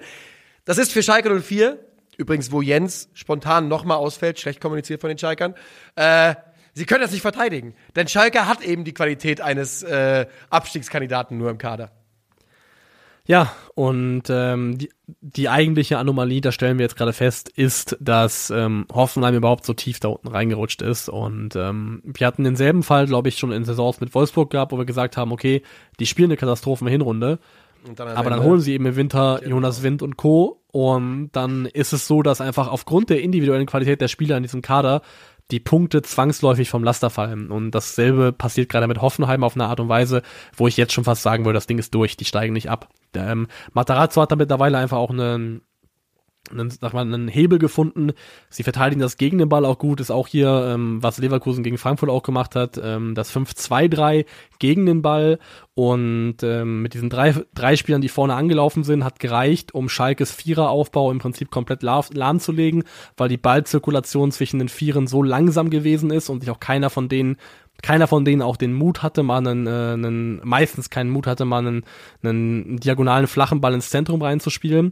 Und dann hast du halt äh, neben Tom Kraus ähm, auch, glaube ich, noch Kral gehabt und Salazar, die ähm, beide auch relativ tief standen. Das hat bedeutet, du hast in der letzten Linie eigentlich nur Bülter, Frei und Skarke gehabt ähm, äh, über weite Strecken. Und da verteidigt halt Hoffenheim letztendlich 5 gegen 3 und hat also überhaupt kein Problem damit, einfach durchschieben zu können. Wenn der Ball auf rechts rüber geschoben wird, dann, dann geht der Außenverteidiger raus und der Rest rückt einfach nur nach. Auf der anderen Seite dasselbe, weil Schalke eigentlich fast nie mal Hoffenheim in eine Situation gezwungen hat, wo plötzlich in der letzten Linie Mann gegen Mann gewesen ist und man einen freilässt, wenn man rausrückt. Also die ähm, Schalke haben es einfach auch nicht geschafft, dann irgendwie die Hoffenheimer Abwehrkette in einer Art und Weise in die Bewegung zu bringen, wo es irgendwie gefährlich geworden wäre. Ungefähr 20 Minuten vor Ende gibt's da nochmal einen Elfmeter für TSG Hoffenheim. Baumgartner wird gefällt und das ist für mich äh, ein ganz klein richtiger Elfmeter. Den hält Ralf Fährmann, allerdings ist er da ordentlich auf dem Weg nach vorne und der muss dann leider wiederholt werden. Und ja, ist natürlich im Zweifel die richtige Entscheidung, den zu wiederholen, muss man so sagen. Fahrtmannralle fast gehalten. Ja, es ist wirklich ärgerlich, weil äh, das hätte nochmal das Momentum vielleicht geben können für die letzten 20 Minuten. Ja. Aber nochmal, das ist schon in Ordnung, den abzupfeifen, auch wenn es sich scheiße anfühlt. Ich, das, das ist schon richtig. Ist es, es ist komplett richtig und dann ähm, im zweiten Versuch geht der Elfmeter im rein und Hoffenheim gewinnt dieses Spiel absolut verdient. Und wir sagen das nicht gerne, aber man muss einfach so feststellen, wie es ist. Es war einfach auch dann irgendwo ein Niveauunterschied, der ja. ähm, deutlich größer war als der eigentliche tabellarische Abstand zwischen diesen beiden Mannschaften. Und ähm, ja, für Schalke kommen jetzt, jetzt tatsächlich Endspiel. die Wochen der Wahrheit. Ich glaube, ähm, nächste Woche ist dann ähm, das direkte Duell äh, zu Hause am Freitagabend gegen Hertha. Das ist, glaube ich, fast schon, also kann man schon von Vorentscheiden sprechen, 17. gegen 18. Ähm, aber ja, Hoffenheim war einfach eine Nummer zu groß. Das, ja, waren sie. Das waren sie. Und eine Nummer zu groß ist äh, die älteste Spieltags diese Woche auch für Schalke 04. Denn ich vermute, da ist keiner reingekommen, oder? Nee, da haben wir keinen mit drin. Ne? Das tut uns sehr leid, aber das haben sie nicht gerechtfertigt. Ähm, wir haben ins Tor gestellt den äh, wunderbaren Marc Flecken, der zwar einen kassiert hat, aber da, dafür wirklich sehr, sehr wenig konnte. Ja. Ähm, Achelinho über links, in der Innenverteidigung Guardiol und Matthijs de Licht. Über die rechte Seite ähm, Joscha Wagnermann. Auf der Doppelsechs äh, Josua Kimmich und Erik Martell. Ähm, drei davor, Rafael Guerrero, Florian Wirz und Leverkusens Adli. Hätte man auch Diaby hinstellen können, die haben sich nicht wahnsinnig viel genommen. Und dann in der Spitze Gladbachs Torschütze und Vorbereiter Markus Thüram. Und damit sagen wir, das war's für heute. Bis Donnerstag. Macht's gut. Ciao, ciao.